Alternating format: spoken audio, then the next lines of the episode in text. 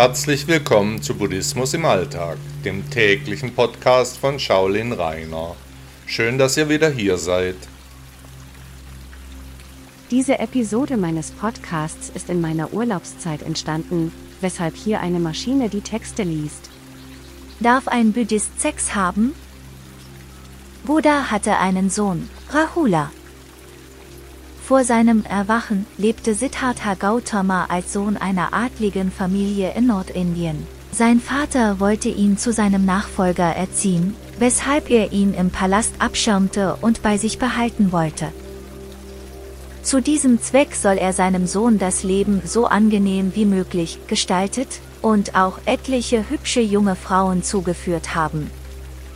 Dies war zu jener Zeit in adligen Kreisen durchaus üblich, daher erscheint es auch im Falle Buddhas plausibel zu sein. Auch soll den Legenden nach der Vater Buddhas bereits damals befürchtet haben, dass sein Sohn ein Mönch werden könnte, Brahma. Als der historische Buddha auf seinen Ausflügen außerhalb des Palastes mit der Realität des Lebens konfrontiert wurde, erkannte er die Sinnlosigkeit seines bisherigen Handelns. Mit circa 29 Lebensjahren verließ Buddha seine Familie und wurde zuerst Asket, später übte er sich konzentriert in der Meditation. Zu jener Zeit, bis zu seinem Erwachen im Alter von 35 Jahren, waren sexuelle Kontakte zum anderen Geschlecht unwahrscheinlich. Nach seinem Erwachen lehrte Buddha weitere 45 Jahre sowohl Männer als auch Frauen. Sicher ist, dass der Buddha die Gesetze der Sangha für die buddhistische Mönchsgemeinschaft entworfen hat. Mönchen war der intime Kontakt zum anderen Geschlecht untersagt. Anders als für Mönche wurde den Laien ein solcher Kontakt nicht untersagt.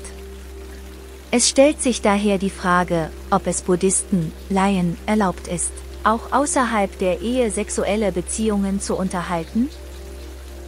Meiner Meinung nach ja. Jedoch sollte ein Buddhist die Auswirkungen seines Tuns jederzeit beachten, daher sollte gelten, kein Ehebrechen und keine sexuellen Ausschweifungen. Die Sexualität ist uns gegeben.